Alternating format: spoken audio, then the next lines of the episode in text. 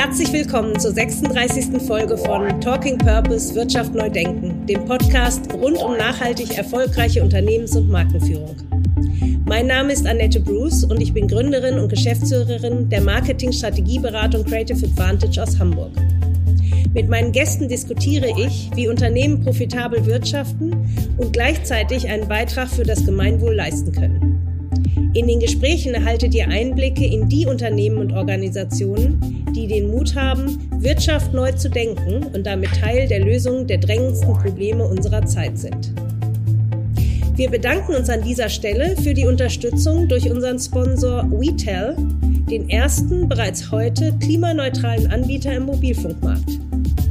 WeTel bietet leistungsstarke Tarife im D-Netz und setzt neben Klimaschutz auf Datenschutz, Fairness und Transparenz. Außerdem räumt WeTel mit den Bad Habits der Mobilfunkbranche auf. Alle Tarife sind monatlich kündbar, Tarifverbesserungen werden an den Bestand durchgegeben, statt Telefonbots gibt es Beratung und Service von Mensch zu Mensch und die Daten werden nicht zu Werbezwecken genutzt oder anderweitig vermarktet. Jetzt wechseln lohnt sich für euch, denn Retail spendiert für unsere Hörer mit dem Code Purpose22 einen Gutschein über 25 Euro bei Tarifabschluss oder investiert für euch 40 Euro in Solarenergie. Nähere Infos findet ihr in den Shownotes.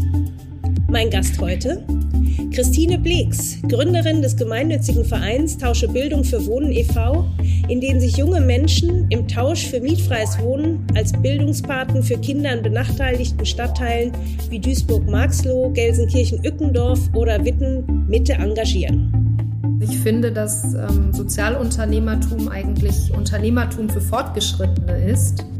Erfahrt im Podcast, warum Christine Bleeks als alleinerziehende Mutter dieses Projekt ins Leben gerufen hat, welche Herausforderungen sie dabei meistern musste und welche Hürden es unter anderem bei der Finanzierung und der Organisation des Wohnraums gab.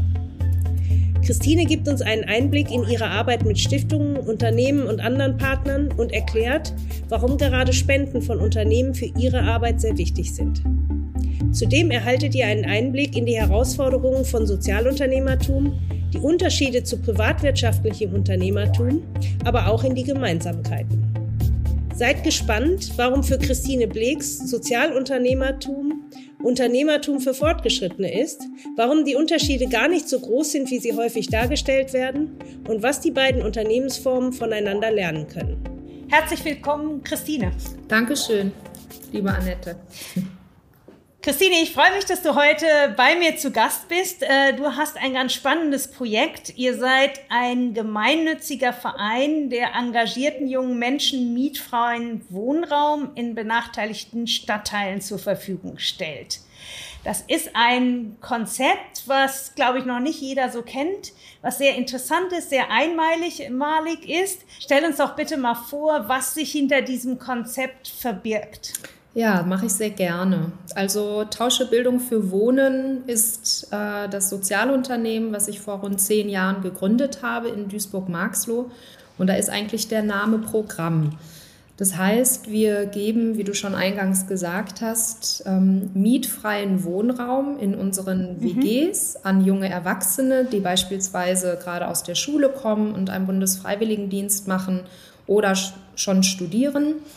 Ähm, wir geben mietfreien Wohnraum an diese jungen Erwachsenen und im mhm. Gegenzug, quasi als Tauschgeschäft, übernehmen diese dann als sogenannte Bildungspaten und Bildungspatinnen eine ja, Mentorenschaft ähm, und übernehmen Verantwortung für Kinder aus dem Quartier. Und das ähm, muss man sich so vorstellen, dass im Nachmittagsbereich die Kinder, die fußläufig äh, zu uns finden aus den mhm. umliegenden Schulen, das sind vor allem Grundschulen, ähm, die Kinder kommen in unsere sogenannte Tauschbar. Das ist wie ein mhm. Jugendzentrum eben für diese kleineren Kinder. Mhm. Und die treffen dann dort auf ihre Bildungspaten und Bildungspatinnen und werden dann dort in mhm. kleinen Gruppen immer in einem Betreuungsverhältnis von 1 zu 4 betreut ähm, oder vielmehr begleitet. Und dort findet dann Hausaufgabenbetreuung, Lernförderung, Spielen und emotionale Begleitung statt. Und, äh, das heißt, dass ihr seid so ein ganz holistisches Konzept. Genau. Also ihr seid die Mischung aus Jugendzentrum, aus äh, Nachhilfe, aus, aus Bildung, aus Betreuung, so ein, so ein ganz ganzheitliches Konzept. Und das, da kommen wir dann gleich nochmal ganz speziell drauf, auf Basis dieses Tauschens. Erstmal grundsätzlich zu der Idee, wie bist du da drauf gekommen? Ich glaube, Duisburg-Marxloh kennt nicht jeder, muss man vielleicht zwei Worte zu verlieren zu dem Stadtteil. Ähm, wie, wie bist du auf diese Idee gekommen? Ja, Duisburg-Marxloh ist ein Ort, dem es äh, nicht so gut geht. Wenn man das googelt, dann würde man den Eindruck erhalten, dass man dort nur mit kugelsicherer Weste rein kann, dort kein Deutsch mehr gesprochen wird und ähm, mhm. die äh, bösen Migranten eine blonde Frau äh, vielleicht überfallen und ähm, nicht mehr gehen lassen. Also, und das ist mhm. natürlich alles sehr übertrieben, wenngleich tatsächlich der Stadtteil viele Probleme hat. Also der Migrantenanteil ist sehr hoch. Ähm, die Bildungsschicht ist sehr niedrig. Äh, hinzu kommt, dass es zu der Zeit, als ähm, mein ehemaliger Gründungspartner und ich gegründet haben dort, dass sehr viel Leerstand existiert hat. Also einfach mhm. ein sehr strukturell benachteiligter Stadtteil, ähm, der eben eine Historie hat, der eben ganz stark vom Strukturwandel ähm, ja, betroffen war und deswegen eben auch mhm. so aussieht, wie er aussieht. Und solche Stadtteile gibt es in fast allen deutschen Städten. Ja, wollte ich gerade sagen, die gibt es ja, haben wir überall. Absolut. Ne? Da guckt, wird nicht so gerne hingeguckt, aber Richtig. geben tut es die überall. Richtig, ja. genau. Und auf diese Stadtteile konzentrieren wir uns mit unserem Verein. Wir haben mittlerweile auch drei Standorte, eben einen in Duisburg-Marxloh, mhm. einen in Gelsenkirchen-Ückendorf jetzt noch einen in Witten Mitte und wir eröffnen mhm. im nächsten Jahr auch zwei weitere Standorte im Ruhrgebiet, einen in Essen und einen in Dortmund. Und dann immer mhm. in Stadtteilen, wo eben niemand so gerne hinguckt und wo es auch noch nicht hip ist zu wohnen. Ich sag mal, ähm, ja, genau. Es gibt so, so, eine Mischung. Es gibt so eine Art schwieriger oder diverser Stadtteil, wo es dann hip wird. Genau. Dann wird er so aufgewertet. Aber es gibt natürlich auch viele Stadtteile, wo es wirklich alles andere ist. Richtig, genau. Und entstanden ist es im Prinzip ähm, aus den Bruchstücken meiner Biografie und der Biografie meines Gründungspartners äh, mhm. vor, vor rund zehn Jahren. Mein ehemaliger Gründungspartner ist in Marxloh geboren, eben als Türke dritter Generation, weiß am eigenen Leib, wie das war, wenn man, ähm, ich sag mal, in Anführungsstrichen nicht den richtigen Nachnamen, nicht die richtige Religion, mhm. nicht aus dem richtigen Stadtteil, nicht die richtigen Eltern und so weiter. Also wie das ist, wenn man so aufwächst. Und der hat aber eine ganz große Kraft gehabt, das nicht ins Negative, in die Ablehnung zu wenden, sondern das als kreative Wut, hat er das immer bezeichnet, mhm. ähm, umzuwandeln. Und ähm, mein Hintergrund ist, dass ich bin in der, schon in der Schulzeit sehr früh Mutter geworden, also so klassische Teenager. Äh, Mutter mit all den äh, damit verbundenen Schwierigkeiten. Ich habe dann meine Schule fertig gemacht und ähm, Philosophie studiert also auch eine brotlose Kunst, mit der man eigentlich nicht viel machen kann. Ähm, äh, weiß aber daher eben auch, ähm, wie das ist, zu eben der am schnellsten verarmenden Bevölkerungsgruppe zu gehören, die ja nun mal alleinerziehend. Mhm. Ich habe mein Kind ähm, alleine großgezogen, äh, wie das ist. Und ähm, ja, durch diese Verbindung mit diesem Mann ähm, sind wir sind, waren einfach wie so eine chemische Verbindung, die ganz viel mhm. kreatives mhm. Zeug rausgebracht hat. Und diese Idee von Tauschebildung für Wohnen entstand eben ja da in Marxloh, weil wir gesehen haben, es gibt wahnsinnig viel Leerstand, wenig Bildung, mhm. viele junge Kinder, also ein sehr junger Stadtteil, ähm, sehr viel negative Stigmatisierung und im Prinzip alles alles Faktoren mit negativen Vorzeichen. Und wir haben eben mhm. gedacht, Mensch, das kann man doch auch anders.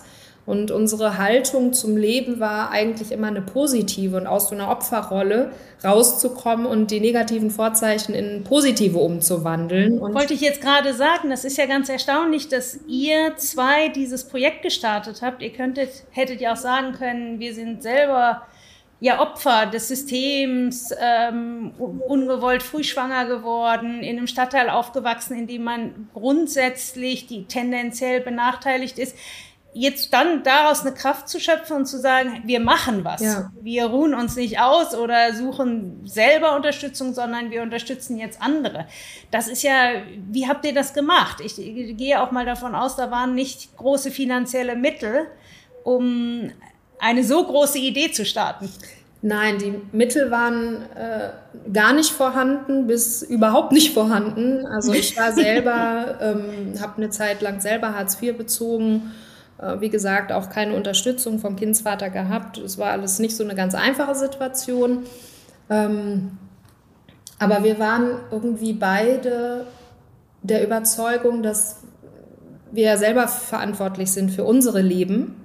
Ähm, mhm. ich, ich bin eh nicht so jemand, ich mag dieses Opferverhalten sozusagen ähm, nicht, wobei ich niemand anderen zu nahe treten möchte. Ich weiß, wie schwierig das ist, wenn man in schwierigen Lebenslagen ist.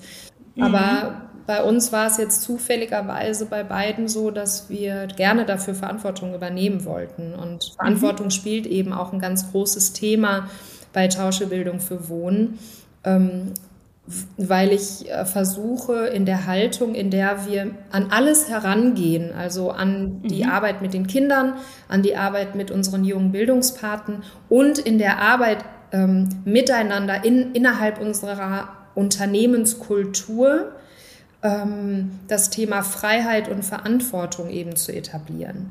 Das heißt, mhm. mir geht es letztendlich vor allem darum, dass die Kinder oder eigentlich, dass jeder Mensch, der bei Tauschebildung für Wohnen ist, ähm, freie Entscheidungen treffen darf. Das heißt, wenn das mhm. Kind ähm, sich äh, entschließt, wenn es alt ist oder älter ist, den Kiosk des Vaters in Marxloh zu übernehmen, ähm, ist es etwas anderes, als wenn es keine Wahl hat.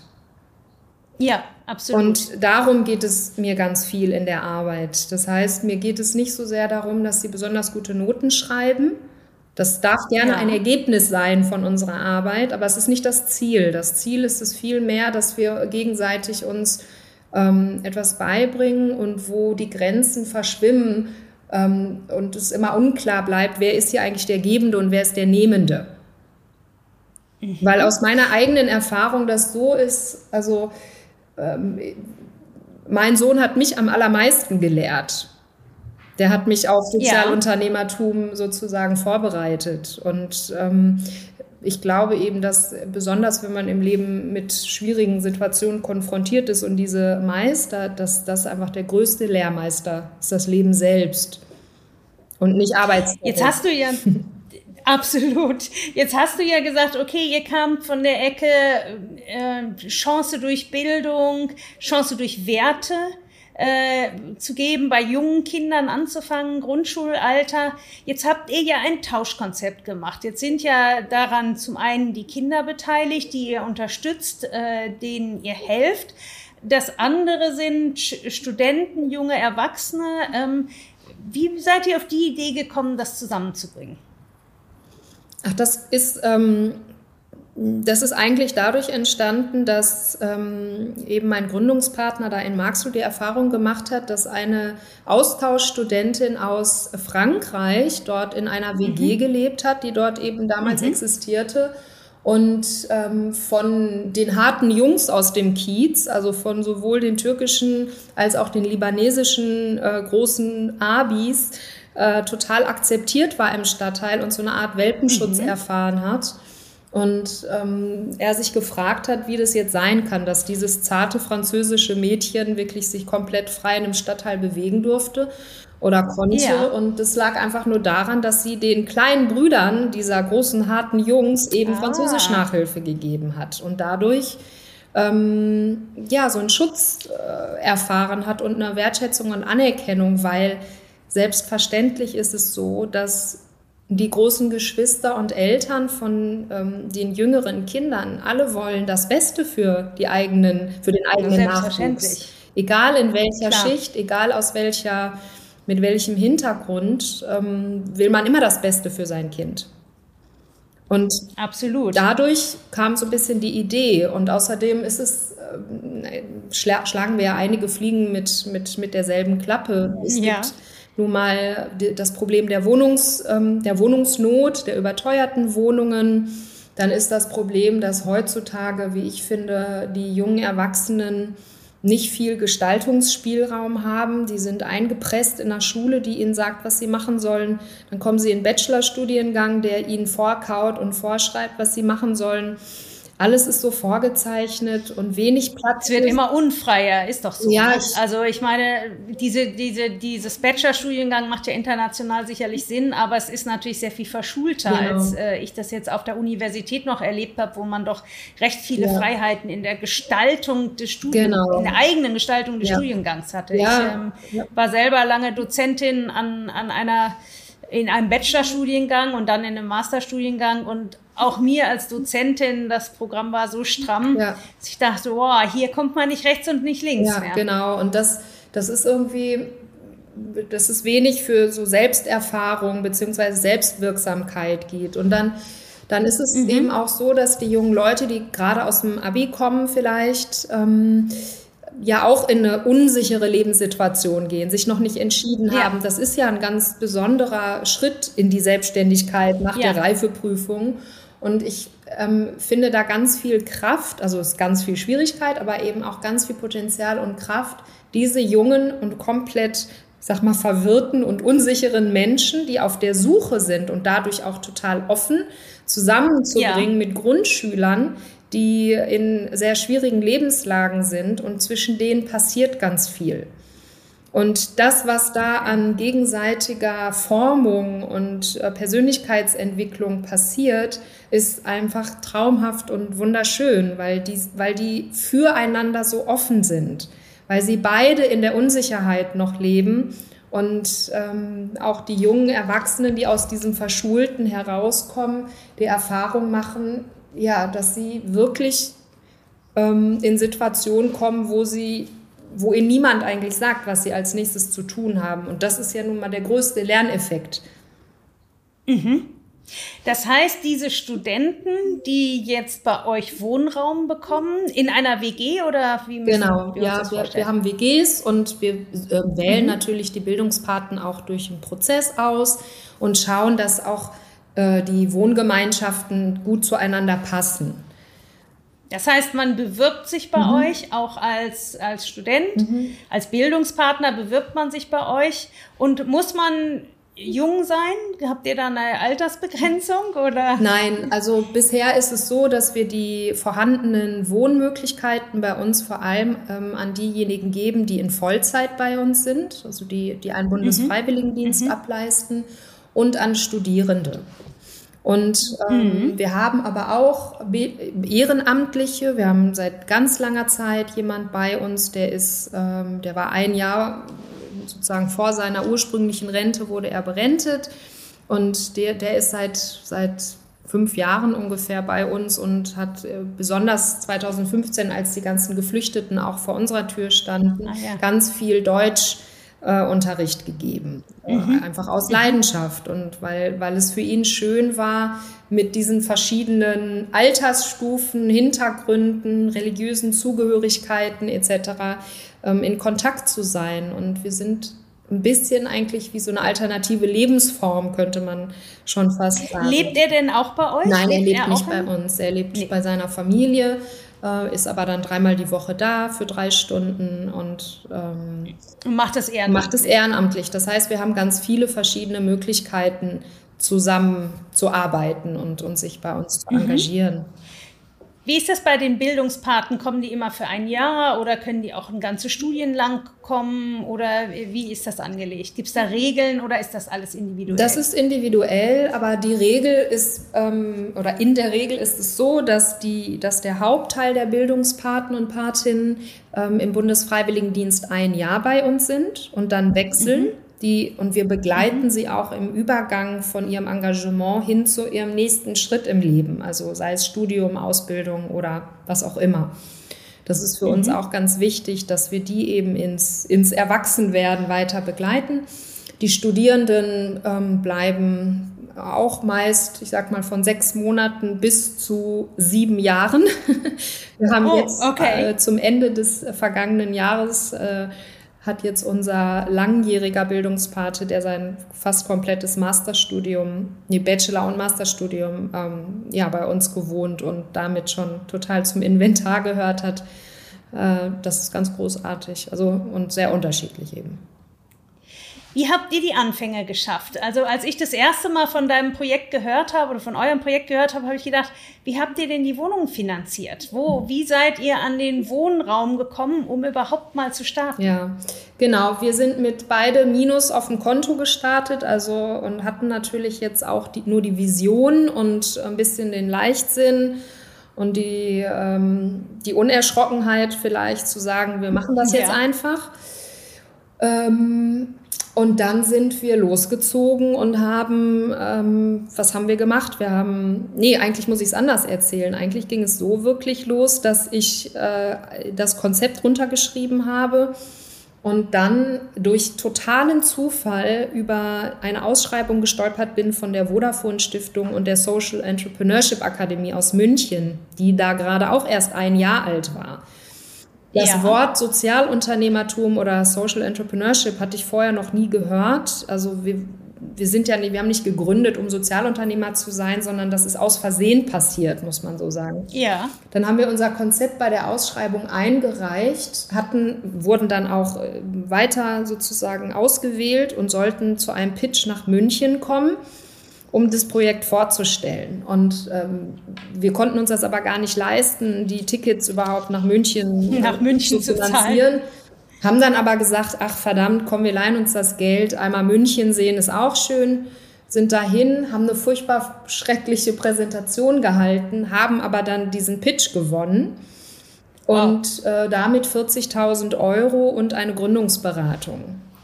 Und das war unser Raketentreibstoff, äh, in dem wir dann ja. ähm, den Verein gründen konnten, also ein bisschen Geld hatten oder ziemlich viel Geld hatten, um die ersten Kosten zu decken. Wir konnten ein bisschen Honorar an uns zahlen, wir konnten einen Anwalt bezahlen für Satzung etc., was dann alles so anfiel. Ja, was ein Verein so braucht, ja. Richtig. Und äh, dann sind wir quasi, gab es eine große Pressemitteilung und sind dann, hat der Spiegel über uns berichtet und dann hat das so seine Fahrt aufgenommen, dass wir plötzlich jedes Jahr ein bis zwei weitere Preise erhalten haben, obwohl mhm. das Projekt noch gar nicht stand.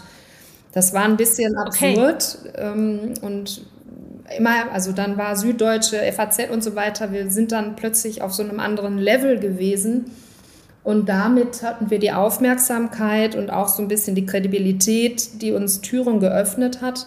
Da haben wir Anträge geschrieben bei diversen Stiftungen etc. und haben dann so Stück für Stück einfach Geld eingesammelt, Unterstützer, mhm. Netzwerk gebaut, wie man das so macht. Und ähm, wie sind wir an die Wohnung gekommen? Wieder in München wurden wir eingeladen zu so einem Business Angel Treffen äh, dort zu mhm. präsentieren. Und dort saß ein Unternehmer, der im Ruhrgebiet studiert hatte. Mhm. Der sagte, Mensch, wenn ihr die Wohnungen kauft, mhm. dann gebe ich euch das Geld. Kaufen. Richtig. Und okay. ähm, da wir ja von Duisburg-Marxloh sprechen, ich darf das jetzt hier so öffentlich sagen, wir haben 60.000 Euro für 140 Quadratmeter ausgegeben und zwar schlüsselfertig renoviert. Das waren wow. damals die Preise, die sind jetzt auch ein bisschen wow. anders, dadurch, dass so viel Leerstand da war. Ja. Und wir haben die Wohnung mittlerweile wieder verkauft und sind jetzt dahin ähm, sozusagen rübergegangen, dass wir mit Wohnungsgesellschaften sprechen, die uns dann die Wohnung mietfrei zur Verfügung stellen, weil ihnen auch klar ist, dass wir ja eigentlich etwas Befriedendes im Stadtteil auch machen, in ihren Quartieren, in ihren Häusern.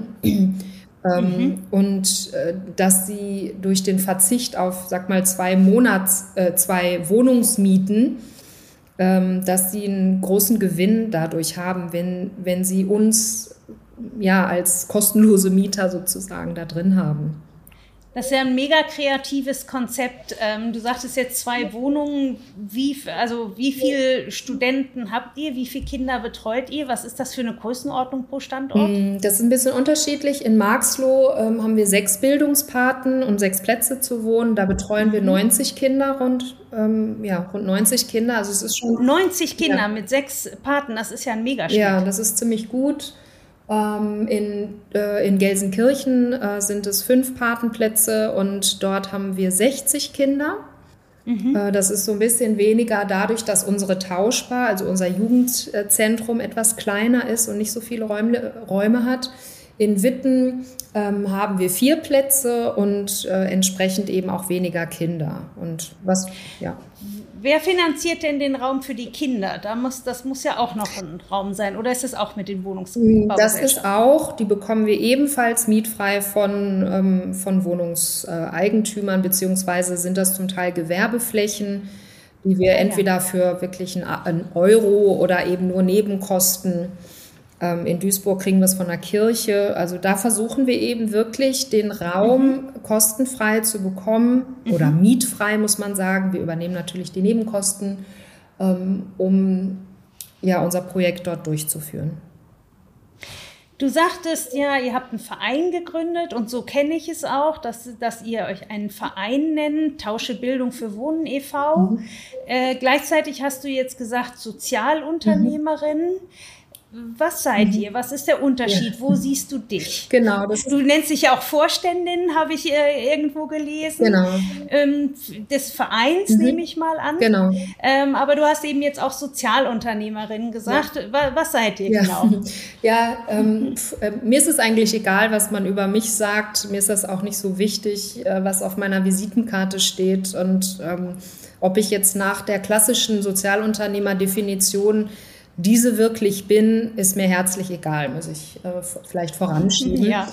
Wenn man sich so ein bisschen. Das mit, glaubt man dir sofort. äh, wenn ja. man sich mit der Theorie auseinandersetzt, und das habe ich äh, auch viel gemacht, weil ich auch als Gastdozentin ähm, hin und wieder an Unis äh, Gast, Gastvorlesungen halte zum Thema Sozialunternehmertum, dann gibt es ja eine ganz große Bandbreite zwischen den Non-Profits und den For-Profits-Organisationen mhm. und alles dazwischen kann irgendwie ähm, ähm, Purpose-Unternehmen sein oder ähm, ein Sozialunternehmen, also mit Geschäftsmodell dahinter oder eben reine spendensammelnde Organisation ohne Geschäftsmodell. Wir haben ein Geschäftsmodell, äh, mit dem wir gestartet sind. Ähm, dazu kann ich gleich auch noch was sagen. Das ist aber leider ähm, gescheitert oder fast gescheitert was, wozu wir aber nichts können. Das ist, äh, muss ich ganz ehrlich sagen, und ich bin nicht jemand, der die Schuld immer in andere Schuhe schiebt. Das ist leider der Politik geschuldet, wie so oft. Das, was was wäre denn euer Geschäftsmodell? Das Geschäftsmodell ist äh, folgendes. Alle Kinder, die zu uns kommen, oder 99 Prozent der Kinder, die zu uns kommen, kommen aus Haushalten, die Transferleistung beziehen. Also ah, ja. äh, Sozialhilfe oder Hartz IV oder eben Gelder nach dem Asylbewerbergesetz. Und diese Kinder haben einen Rechtsanspruch auf das sogenannte Bildungs- und Teilhabepaket. Und dieses, mhm. äh, dieses Förderpaket ähm, hat einen Baustein, nämlich die Lernförderung. Und mhm. die Lernförderung muss sozusagen, äh, kann beantragt werden dann, wenn der Lehrer sagt, das Kind braucht Unterstützung. Und dann wird ein administratives Monster von der Leine gelassen, um, dieses, ja. ähm, um diese Lernförderung zu, machen, beantragen. Ja. Und im Prinzip geht es so, dass ich als ähm, Träger Lernförderung gebe und jede gegebene Stunde mit der Kommune dann abrechne. Und es ist ein einfaches Rechenbeispiel bei der Anzahl der Kinder ähm, und ihrem, äh, in der Frequenz, wie sie zu uns kommen ähm, ergibt sich am Ende einfach ein Betrag X und dieser Betrag X könnte, das ist jetzt die Theorie, so sind wir eben gestartet, rund 50 bis 60 Prozent unserer Kosten decken. Also mhm. voilà, hier mhm. habe ich mein Geschäftsmodell. Ja. Ähm, in der Praxis äh, sind wir so, krepeln wir bei 9 bis 10 Prozent, ähm, weil das alles nicht so funktioniert. Wenn man sich mit dem Thema näher auseinandersetzen möchte, es gibt einen schönen Beitrag oder viele Beiträge, ganz viele andere Träger sind an Bildung und Teilhabe gescheitert, ist ein Katastrophenpaket sozusagen. Okay. Deswegen sage ich Also es gibt es, aber man kommt nicht dran. Ja, es ist, es ist ähm, es ist zum Heulen, muss man ganz ehrlich sagen. Also bleibt uns natürlich gar nichts anderes übrig, als verstärkt auf Spenden und Förderungen zu setzen, mhm. weil ähm, ich äh, rufe in Erinnerung, wir machen Bildungsarbeit für Kinder, die sonst niemand haben möchte. sage ich mal, mhm. äh, die strukturell mhm. gesellschaftlich benachteiligt werden. Die sind nicht benachteiligt, die werden benachteiligt, die werden, aktiv. Ja. Und ähm, damit kann man kein Geld verdienen. Wie soll ich das, also da, das ist, funktioniert natürlich nicht. Das heißt, meine größte Einnahmequelle sind Förderung von Stiftungen und Unternehmensförderung. Das heißt, ich mhm. gehe auf Unternehmen zu und spreche von, äh, und da sehe ich mich schon als Unternehmerin, ähm, weil ich finde, der Begriff eines Unternehmers, ähm, ich finde nicht, dass er daran ausschließlich daran gekoppelt ist, ob ich es Geld verdienen kann, sondern das hat auch, ist auch eine Haltung. Das ist eine Art und Weise, Absolut, ähm, ja. Kooperationen einzugehen. Das ist eine Art und Weise, innovativ zu denken und nicht mein Projekt zu beenden, wenn eine Förderung endet. Ja, und mit Mitteln, äh, mit Ressourcen effizient umzugehen oder das, den Output zu maximieren, das ist ja unternehmerisches ja. Handeln, äh, was in so einem Projekt erst recht gefragt ist. Und wenn jemand sagt, okay, du bist keine Sozialunternehmerin, weil dein Geschäftsmodell gescheitert ist, ist das für mich auch okay. Lass uns noch mal ganz kurz über das Thema Sozialunternehmer sprechen. Ja. Äh, das wird ja im Moment mega gehypt. Also das hat in den letzten Jahren einen so dermaßenen Auftrieb bekommen als Thema, als Begriff. Ich, ich glaube, ich würde mal sagen, selbst vor fünf Jahren wurde da noch hm. vergleichsweise wenig drüber gesprochen. Ja. Und heute ist das in aller Munde. Ja. Ähm, da gibt's ja auch die Themen, ähm, liest man immer mehr drüber, halte ich für sehr schwierig und sehr kritisch, dass immer unterstellt wird, Sozialunternehmer tun Gutes mhm. und verdienen selber mehr oder weniger nichts, leben also selber am Existenzminimum. Mhm. Also ich habe jetzt inzwischen mit vielen gesprochen und auch viel gelesen, die gesagt haben, das kann man gar nicht, eigentlich gar nicht mehr machen. Mhm. Ich setze mich ohnehin für etwas ein, für das sich niemand anders einsetzen will. Und jetzt wird noch erwartet, dass ich selber am Existenzminimum lebe. Von jedem anderen Unternehmer, der das Wort sozial nicht davor hat, ist es selbstverständlich, dass der eine Gewinnmaximierung und auch eine persönliche ja. Gewinnmaximierung betreibt. Wie siehst du dieses Thema? Wie empfindest du diesen Hype um Sozialunternehmertum und geht es in die richtige Richtung oder wird da nicht etwas mit schönen Worten begleitet, was letztlich zur Ausnutzung von denen führt, die sich um soziale Probleme kümmern? Mhm. Ja, vielen Dank, dass du die Frage stellst. Ich finde es eine super wichtige Frage. Also erstmal finde ich es äh, natürlich total großartig, dass jetzt viel über Sozialunternehmer gesprochen wird, dass das in aller Munde ist. Mhm. Ich finde es großartig, dass man das Gefühl hat, die Welt ähm, oder ein großer Teil der Welt und auch der jüngeren Leute ist viel wacher ähm, und bewusster darin, dass mhm. wir den Planeten nicht weiter ausbeuten können, dass es irgendwie so nicht weitergeht. Also in meiner Teenagerzeit hatte ich das so noch nicht so stark auf dem Schirm. Mhm. Ähm, das finde ich erstmal sehr erfreulich, dass sich die Menschen Gedanken machen. Ähm, ich finde es unerfreulich, wenn Universitäten äh, Wirtschaftsstudiengänge anbieten, die nicht Sozialunternehmertum auf dem Lehrplan haben, sondern immer noch die alte Welt lehren. Das geht zum Beispiel für mich ja. gar nicht mehr. Das geht überhaupt nicht. Mhm. Ähm, ja, ähm, du hast was angesprochen, nämlich das Geld. Also ich sehe das so, dass wenn man gründet, und egal ob Sozialunternehmertum oder nicht, dass ich es, glaube ich, für sehr gut finde und förderungswürdig äh, auch halte, dass man klein anfängt, demütig anfängt, mhm. weil es auch mhm. ein bisschen der, der Test ist, wie doll möchte ich etwas? Wie viel Kraft mhm. steckt in mir und in einer Idee?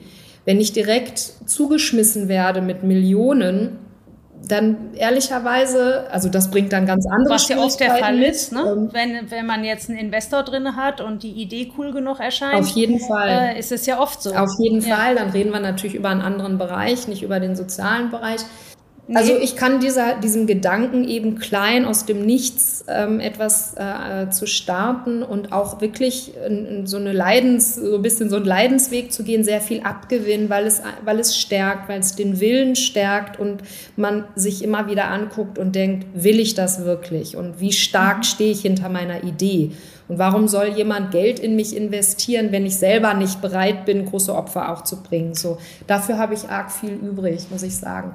Dann sollte es aber im nächsten Schritt genau auch eine Haltung geben, zu sagen, ich möchte aber auch davon leben und zwar gut und nicht schlechter als jeder andere oder jeder andere, andere Unternehmer. So, und das ist jetzt nun mal eine gesellschaftliche Konditionierung oder ein gesellschaftliches Thema, dass vor allem der Bereich, der soziale Bereich, also ich spreche wirklich auch von, meine Mutter ist ähm, mit Leib und Seele, ähm, ihre Berufung war Erzieherin und ist so mhm. schlecht entlohnt und ausgebeutet worden, dass ich das kaum aushalte. Und davon, jetzt haben wir zu Corona das mit dem Pflegenpersonal etc. Also das muss ich ja nicht alles jetzt aufzählen. Das wissen wir selbst ganz genau, dass wir diese Menschen ausbeuten, die die Zukunft vorbereiten. Das geht gar mhm. nicht. So. Das heißt, es hat was auch mit dem Selbst, ein bisschen leider mit dem Selbstverständnis auch zu tun. A, finden mhm. wir viele Frauen in den Berufen. Und wir wissen ja, auch, dass wir Frauen noch ein bisschen dazu lernen müssen, was Verhandlungen und für sich selber einstehen, also Gehal mhm. Gehaltsverhandlungen etc. Es gibt ein Gender Pay Gap etc. Also das wird alles damit reinspielen. Das heißt, wir müssen viel selbstbewusster auftreten, ein eigenes Selbstverständnis auch bekommen und sich nicht noch dafür toll fühlen, dass man mit drei Euro in der Tasche es geschafft hat, ein Sozialunternehmen aufzubauen, irgendwie zu versuchen, eine Aufgabe zu übernehmen, an der der Staat gescheitert ist und so weiter. Und das ist, sehe ich als eine Gefahr. Ähm, mhm. Ich sehe, ich vermute mhm. auch, vielleicht gibt es da auch schon Studien zu, ich weiß es nicht, ich vermute, dass Sozialunternehmerinnen und Unternehmer auch stärker von ähm, Erschöpfungs- äh, oder von Burnout bedroht sind, eben aufgrund dessen, mhm. weil die mhm. Selbstausbeutung extrem hoch ist und dann das Gefühl da ist, wenn ich jetzt aufgebe, dann lasse ich ähm, die, die, die, ähm, meine Zielgruppe im Stich, also den Menschen, denen ich helfen möchte, helfe ich dann nicht mehr. Und ich war oft in der Situation, ich bin zweimal fast insolvent äh, gewesen und war immer wieder an dem Punkt, mir zu überlegen, ich kann nicht mehr. Und ich hatte selber auch einen Burnout, weil ich mich komplett ähm, selbst ausgebeutet habe. Und äh, mir ist darüber sehr klar geworden, dass Sozialunternehmerinnen und Unternehmer oft mhm. Asozialunternehmer sind, ohne mhm. es zu merken, weil sie Raubbau an sich selbst betreiben, oder im schlimmsten Fall dann auch an ihren Mitarbeitern oder Mitarbeiterinnen, weil die so eine ja. wahnsinnig hohe Loyalität meistens besitzen und sich so stark identifizieren. Das ist gut und schlecht zugleich. Und daher finde ich es. Ich glaube, da ist noch ganz viel Bedarf, auch gesellschaftlich, ja. äh, dass man, dass wir wegkommen davon, Sozialunternehmer in die Ecke zu packen. Das sind Idealisten und die geben alles für ihr idealistisches Ziel. Du hast es eben mal anders beschrieben. Du hast gesagt, Aufgaben, an denen der Staat gescheitert ist. Ja. Das klingt schon ganz anders. Ja. Als mein Herz für benachteiligte Kinder, wenn man das mal so gegenüberstellt. Ja. Ich glaube, da muss gesellschaftlich noch sehr viel passieren. Du hattest auch eben, wir hatten ein kurzes Vorgespräch, du hast auch gesagt, ja, ich, ich bekomme viel Geld von Stiftungen, ähm, fühle mich da aber manchmal geradezu noch als Bettler, weil ähm, ich, ich sozusagen für das Geld, was ja gar nicht für dich ist, sondern was du für die Sache einsetzt, doch immer wieder ähm, losziehen musst und bitten musst. Ähm, ja, also wie erlebst du das? Genau, also äh, vielleicht, vielleicht noch ein Satz eben zu dem ähm, Selbstwertgefühl, also dem Gefühl, wie viel bin, bin ich beziehungsweise meine Arbeit wert. Ich musste auch mhm. über viele Jahre lernen, ähm, genau aus diesem Denken rauszukommen und dass es toll ist oder dass es nur so geht, am Existenzminimum zu krepeln, das habe ich einfach 20 Jahre gemacht und auch mein Sohn so mhm. durchgebracht und so weiter. Mittlerweile ist das nicht mehr so. Ich verdiene genug, um davon leben zu können. Und zwar nicht, mhm. verdiene jetzt nicht schlechter als ähm, jemand anders sozusagen aus meinem Umfeld, sage ich mal. Ja? Mhm. Dennoch ist es natürlich bescheiden. Ähm, aber das ist, das hat eben diese komische, dieses komische Geschmäckle in diesem sozialen Bereich. Und in den, bei, weil, weil du Stiftungen auch angesprochen hast, auch das Geld von Stiftungen landet auf meinem Gehaltskonto und dem Gehaltskonto meiner Mitarbeiter, weil wir machen ja nun mal das Projekt. Naja, muss ja, das ist total interessant, dass du dich hier jetzt quasi rechtfertigst für das, was du verdienst, obwohl du sagst, das willst du nicht, aber irgendwo tut man es dann doch. Ja. Äh, versus jedem, jedem anderen Jungunternehmer, der ein klassisches Start-up macht, der sagt, hey, nach den und so und so vielen Jahren hatte ich so und so viel ja. verdient und geschafft und gemacht. Ja. Äh, ich glaube, da ist noch ein ganz großes Problem in der Wertung des Beitrags, äh, den man Richtig, richtig. Und dann ist es eben so, und das ist so einem, ähm, vielleicht ein letzter Satz eben dazu, ähm, wir übernehmen etwas, was, äh, woran der Staat gescheitert ist oder auch vielleicht ein bisschen größer die Gesellschaft gescheitert ist. Und das ist, mhm. das ist okay. Ich bin überhaupt nicht jemand, der mit dem Finger auf jemanden oder auch auf den Staat zeigt und sagt, du musst das jetzt regeln. Ich glaube, genauso wie dieses 17. SDG, also 17. UN-Nachhaltigkeitsziel ist, wir können Dinge nur in Partnerschaft lösen, in Kollaboration, in Public-Private Partnership-Modellen. Nenn es, wie du willst. Es geht nur ja. kollaborativ und interdisziplinär ja. und raus aus dem Elfenbeinturm. Und ähm, was mich nur eben an diesem Hype mit Sozialunternehmer äh, dann eben ein bisschen ärgert, ist, dass wir es oft selber nicht merken, dass wir eine Aufgabe übernehmen, wo andere mhm. oder der Staat oder die Gesellschaft gescheitert ist, ist. Mhm. wir uns dann noch rechtfertigen müssen oder gegen Windmühlen kämpfen, wenn wir es lösen wollen, ja, mhm. und mhm. wir dann noch schlecht bezahlen, äh, uns nur schlecht bezahlen können, weil bestimmte Förderungen vom Staat oder auch von Stiftungen uns doch auch nicht vorschreiben, aber ein enges Korsett und Rahmen geben, dass wir unsere, ich weiß nicht, Gehälter zum Beispiel an TVÖD anlehnen müssen oder dass ähm, ja, bestimmte Gehälter nur so und so hoch sein dürfen oder es die Nase gerümpft wird, wenn man sagt, so, ich habe jetzt zehn Jahre in dem Job gemacht und ich möchte mir jetzt genau das gleiche CEO-Gehalt zahlen wie im klassischen Unternehmen. Ja. Da zeigen die einem Vogel und sagen, nö. Ja. Ne? Und das ist, das ist was, dem muss man erstmal auf die Schliche kommen. Und dann eine Haltung dazu entwickeln und sich fragen, will ich das noch machen oder nicht? Absolut, ne? absolut. Ja, und Wie ist die Zusammenarbeit mit den Stiftungen?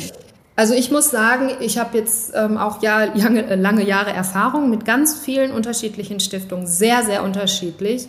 Wir haben also wir haben äh, derzeit ganz fantastische Stiftungen und wir haben ganz, mhm. ganz gutes Verhältnis zu unseren ähm, Hauptförderern, dass da wirklich, äh, auf die lasse ich gar nichts kommen.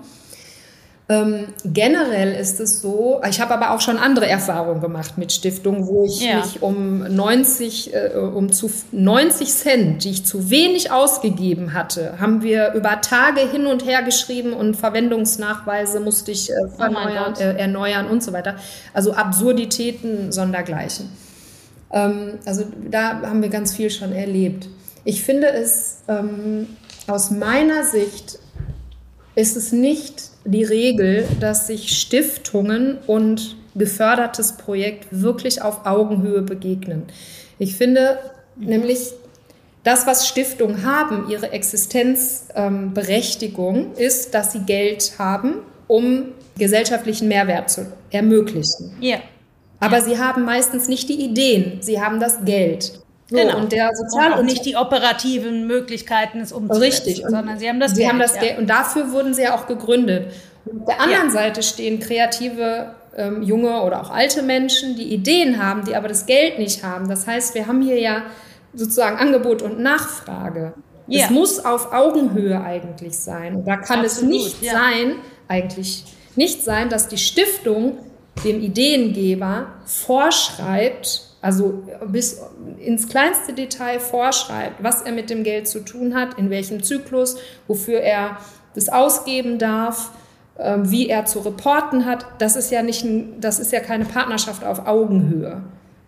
Mhm. Und da mhm. finde ich, also wir als Unternehmer springen ständig ins kalte Wasser, riskieren unsere Existenz, existieren, ähm, ähm, riskieren unsere Existenz, sage ich mal, die Existenz des des Rufes und so weiter. Und auf der anderen Seite steht eine Stiftung, die versucht, ihre Sicherheit die ganze Zeit zu erhalten.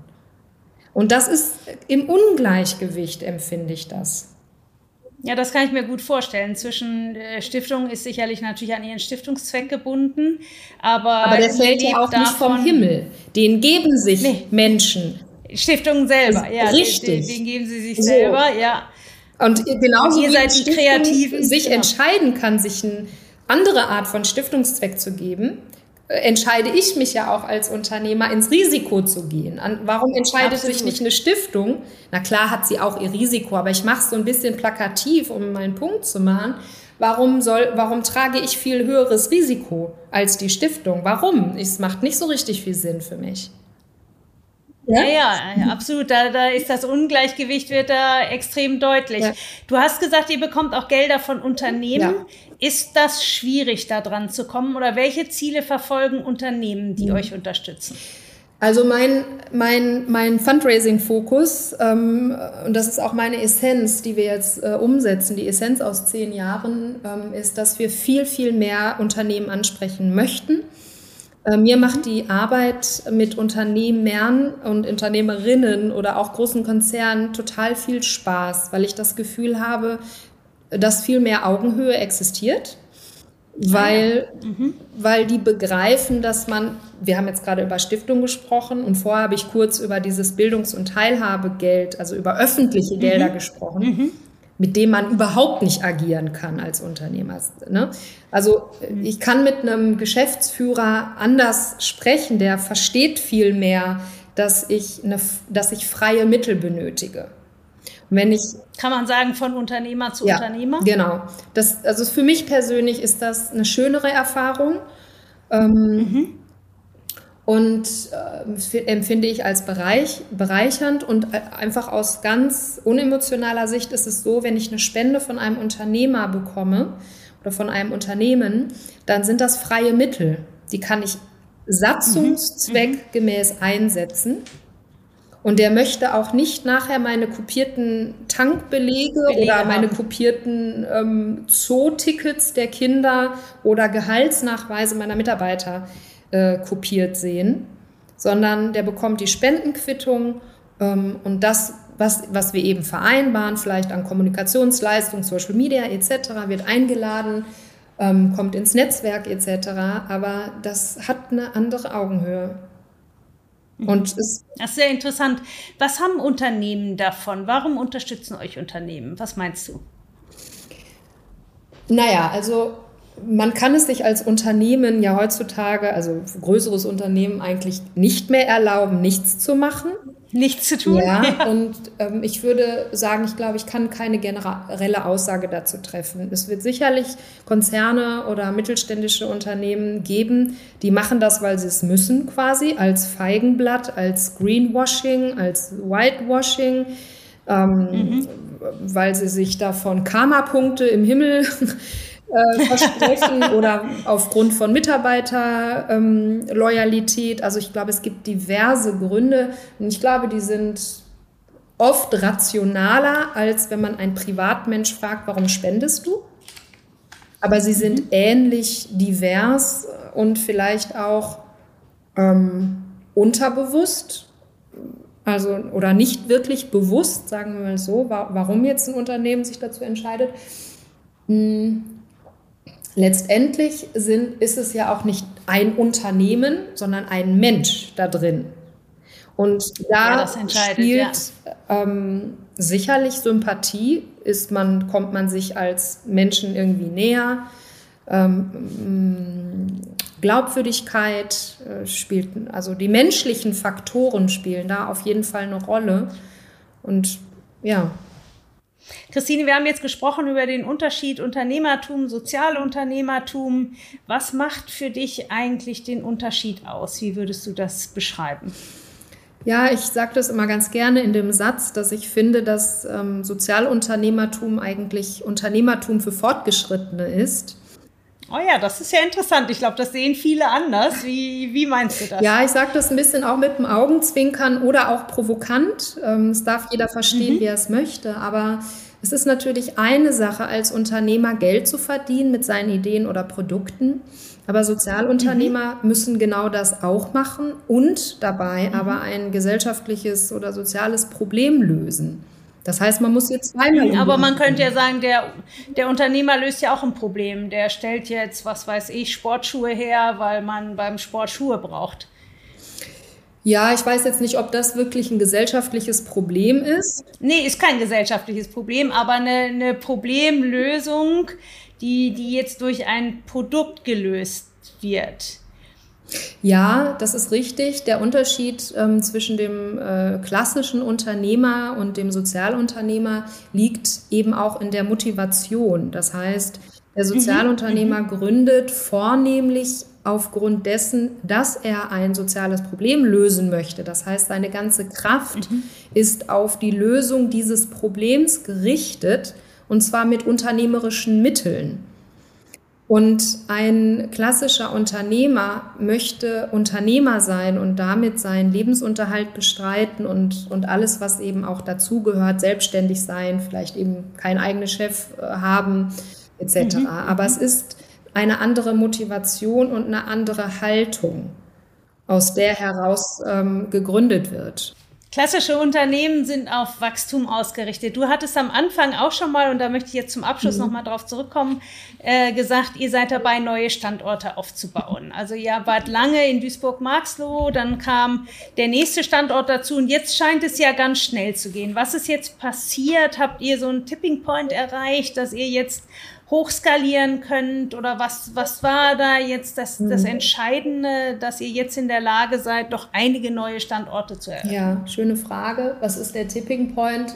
Vielleicht möglicherweise sind es drei Sachen. Eine Sache war, dass ich aufgeben wollte weil mir okay. das Projekt über den Kopf gewachsen ist und über meine Ressourcen und Kräfte. Ich hatte eingangs gesagt, ich habe Philosophie studiert und habe überhaupt keinen BWL mhm. oder wirtschaftlichen Hintergrund. Mhm. Das ist auch okay für die erste Zeit, kann man sich alles selber beibringen, aber ab einer bestimmten Größe wird es zu groß. Also ich bin an meine Kompetenzgrenzen im kaufmännischen mhm. Bereich gestoßen. Das, da werden jetzt viele ähm, Kollegen und Kolleginnen aus dem Bereich nicken und sagen, jo, kenne ich, traue ich mich aber gar nicht mehr zuzugestehen. Ähm, ja. Da kommen dann Bereiche HR, Arbeitsrecht äh, und so weiter. Es kommen plötzlich, ne, dann findet man als viel, Sozialunternehmer, ja. also als gemeinnützige Einrichtung auch oft erst nach dem zehnten Anlauf den richtigen Steuerberater und so weiter. Also ganz, ganz viel so, so ein Krempel, für den ich ja gar nicht, bin ich weder ausgebildet, noch schlägt mein Herz dafür. Ich das, deswegen habe ich ja nicht mhm. gegründet sozusagen okay, da, ich war also bereit, alles aufzugeben und loszulassen. Und das ist eigentlich immer ein ganz guter Punkt, an dem dann auch was anderes passieren darf, weil man keine Angst mehr mhm. hat, was zu verlieren. Und da bin ja. ich dann ähm, durch äh, Zufall äh, eben auf ähm, zwei andere Gründerinnen oder auf eine Gründerin gestoßen, äh, die 15 Jahre mehr Erfahrung hat als ich und Ashoka Fellow ist und äh, Bundesverdienstkreuz mhm. bekommen hat. Und die hat ein sehr großes ähm, Sozialunternehmen im Bildungsbereich auch hochskaliert. Und sie hat eben ähm, einen kaufmännischen Leiter gehabt, also der wirklich aus dem mhm. Bereich top ausgebildet ist. Und mit denen habe ich mich verpartnert quasi und meinen ganzen mhm. Backoffice-Bereich und den Finanzbereich in Profi-Hände gelegt was mir die Möglichkeit ja. gegeben hat, ähm, die Hände frei zu haben und wieder an meine Vision aufs Projekt zu konzentrieren. Richtig. Das war das Zweite, also keine Angst mehr vor, also etwas zu verlieren, mhm. dann alles auf diese Karte zu setzen, zu sagen, ja, pf, lass es uns probieren, ob das geht. Und mhm. dann ähm, habe ich mein Team ein bisschen ausgebaut, weil ich eben auch äh, die Hände wieder frei hatte, um weitere Förderungen einzuholen. Und plötzlich mhm, mhm, ähm, ist es so aufgegangen. Ich habe viel Geld einsammeln dürfen, interessanterweise zu Corona-Zeit jetzt. Ähm, mhm. Und ich konnte Leute einstellen, mein Team vergrößern, was auch überhaupt nicht einfach ist. Also plötzlich schnell zu wachsen, das Team zu verdoppeln, ja. führt auch zu noch ganz anderen Schwierigkeiten natürlich, die man sich vorher gar nicht überlegt hat.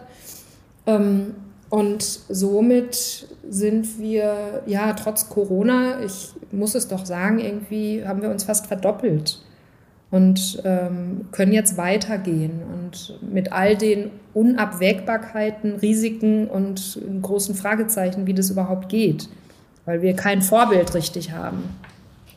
Wenn ihr jetzt in so eine neue, neue Stadt kommt, wie Essen mhm. oder Dortmund, wie werdet ihr da empfangen? So nach dem Motto, oh super, dass ihr uns äh, entdeckt habt und dass ihr zu uns kommt? Oder ist das jedes Mal neu? Was wollt ihr denn hier? Wir haben Jugendzentren. Das ist, ganz, das ist wirklich ganz verschieden. Also das Schwierigste war wahrscheinlich Marxloh selbst. Prophet im eigenen Land mhm. hat es immer ein bisschen schwierig. Und je weiter wir vom Epizentrum Marxloh weggingen, desto besser hat man uns angenommen. Also München hatte gejubelt, Ach, ja Hamburg, Berlin fand es alles großartig. Wie gesagt, wir sind mit Preisen zugeworfen worden. Aber je näher wir Duisburg kamen und dann Marxloh, desto schwieriger wurde es. Ähm, das war schon eine ziemlich harte Nuss. Gelsenkirchen hat uns sehr mit offenen Armen empfangen, ähm, aber das lag auch daran, dass eben eine Stiftung, die bei uns eingestiegen war in Marxloh, sehr, sehr, mhm. also wirklich bis heute unglaublich toll uns unterstützt, eben auch über die Geldförderung hinaus. Die haben uns nämlich dann mit der mit so einer städtischen äh, Gesellschaft äh, für Stadterneuerung zusammengebracht und dann ging das holter die Polter weil wir eben diese tollen Fürsprecher hatten. Und das ist eine ganz schöne Partnerschaft. Ähm, in Witten war es ähnlich. Ähm, da haben wir gar nicht so viel mit der Stadt zu tun gehabt, sondern eben mit einem anderen Träger hier, der hier fest im Sattel sitzt. Und Dortmund ist wieder eine ganz andere Erfahrung. Also da ist alles so ähm, sehr bürokratisch und da die, äh, sind Stadtstrukturen und Arbeitskreise immer mit involviert. Die finden das auch alles super. Aber mhm. trotzdem mhm. ist es halt schwerfälliger. Und in Essen ähm, machen wir auch jetzt wieder eine ganz andere Erfahrung. Also es ist sehr unterschiedlich. Das ist sehr unterschiedlich, aber grundsätzlich, grundsätzlich würdest du sagen, ihr werdet sehr positiv empfangen und der Bedarf ist bekannt und äh, ihr werdet auch als Konzept als ja gut gesehen, um diese Probleme zu lösen. Also der Bedarf ist auf jeden Fall da. Ähm, bei, bei dem einen oder anderen Träger in einer anderen Stadt lösen wir Schnappatmung aus, glaube ich. Ähm, einfach nur, weil wir als Konkurrenz dann wahrgenommen werden, was ich natürlich ja. schade finde, weil ja. im Sozialen sollte es irgendwie eigentlich keine Konkurrenz geben. Ähm, ähm ja, es finden eigentlich immer alle ganz, ganz toll, aber das bedeutet nicht im Umkehrschluss, dass man uns einen roten Teppich ausrollt. Also so ist es wirklich Na, nicht. das kann ich mir vorstellen. Und ja. das, ja, das ja, ist das Blöde oder das Interessante oder es ist, wie es ist, dass man eben mit so einem Konzept, was vielleicht noch einige Ecken und Kanten hat und eben nicht ist wie der dritte Kindergarten oder ne, etwas Bekanntes, naja, dass die Leute oder Verwaltungsstrukturen oft nicht wissen, wie passen wir da rein. Wir sind so ein bisschen das ja, genau, Eckige ja, ins Runde. Und ja.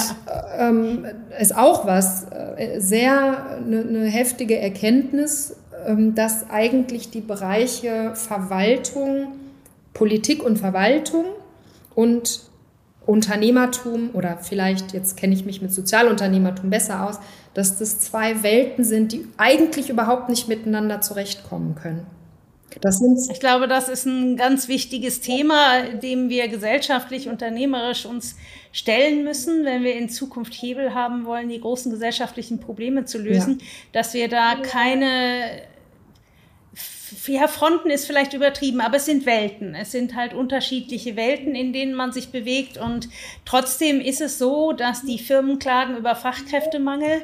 Jetzt wird darüber diskutiert, äh, Zuwanderung und so weiter. Aber die Menschen, die wir hier im Land haben, haben im Moment gar nicht die Möglichkeit, sich in diese Fachkräfte zu entwickeln. Ja.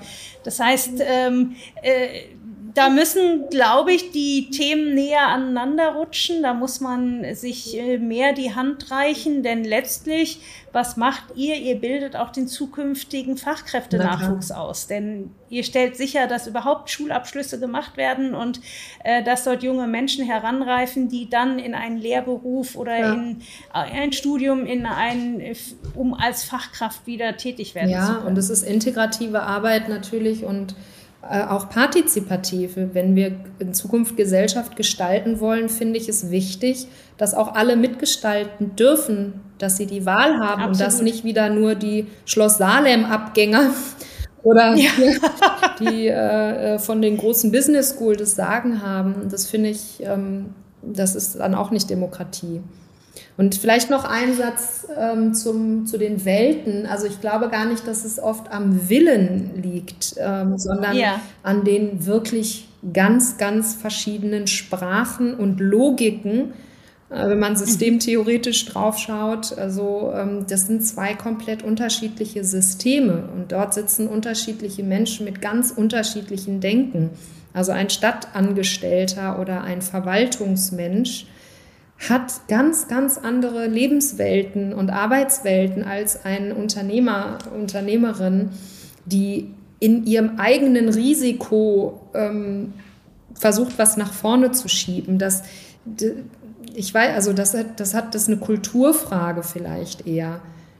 Also ich glaube. Ich glaube, das ist ein ganz interessantes äh, Schlusswort, dass wir, man sich dem nochmal so bewusst wird, dass hier viel noch Verständigungsarbeit geleistet werden muss, damit alle Kräfte sinnvoll in, in die gleiche Richtung gehen. Ähm, Christine, ganz, ganz herzlichen Dank, äh, dass du uns dein Projekt hier vorgestellt hast. Ich glaube, man kann mit Fug und Recht sagen, hier habe ich heute mit einer Vollblutunternehmerin gesprochen. Ähm, das gefällt mir viel besser, denn ich habe manchmal noch das Gefühl, äh, dass Sozialunternehmertum auch so ein bisschen, na, die machen die schönen Sachen und die kümmern sich um die Benachteiligten und so weiter. Ich, ich glaube, du hast sehr eindrücklich gezeigt, dass man gerade in dem Bereich sehr unternehmerisch aktiv sein mhm. muss, um überhaupt in der Lage zu sein, etwas aufzubauen. Mich freut das sehr, dass ihr jetzt die Möglichkeit habt zu wachsen, dass neue Standorte dazukommen. Und ich äh, wünsche dir und dem ganzen Team weiterhin sehr, sehr viel Erfolg. Äh, ich hoffe, dass die neuen Standorte ein Erfolg werden und der Bedarf ist mit Sicherheit da und ich wünsche uns allen, dass ihr auch noch an ganz vielen weiteren Standorten das Konzept umsetzen könnt und damit einen wertvollen Beitrag für Integration, für Fachkräfte, Nachwuchs und einfach für Chancengleichheit für Menschen in unserer Gesellschaft leisten könnt. Vielen Dank. Herzlichen Dank. Ja, danke dir für, die, für das schöne Gespräch und die Einladung. Ich hoffe, es hat euch gefallen heute und ihr konntet aus dem Gespräch für die eigene Praxis etwas mitnehmen. Wenn ihr uns unterstützen wollt, bewertet uns auf den Plattformen und noch besser, empfehlt uns direkt an einen Freund oder eine Freundin weiter. Wir haben viele weitere spannende Folgen in Planung. In 14 Tagen geht es weiter mit Christian Rühlmann, dem Gründer und CEO von Precycle, einem Start-up, das mit einem innovativen Konzept eine faire Abfallentsorgungsinfrastruktur schaffen will. Tschüss und bis zum nächsten Mal.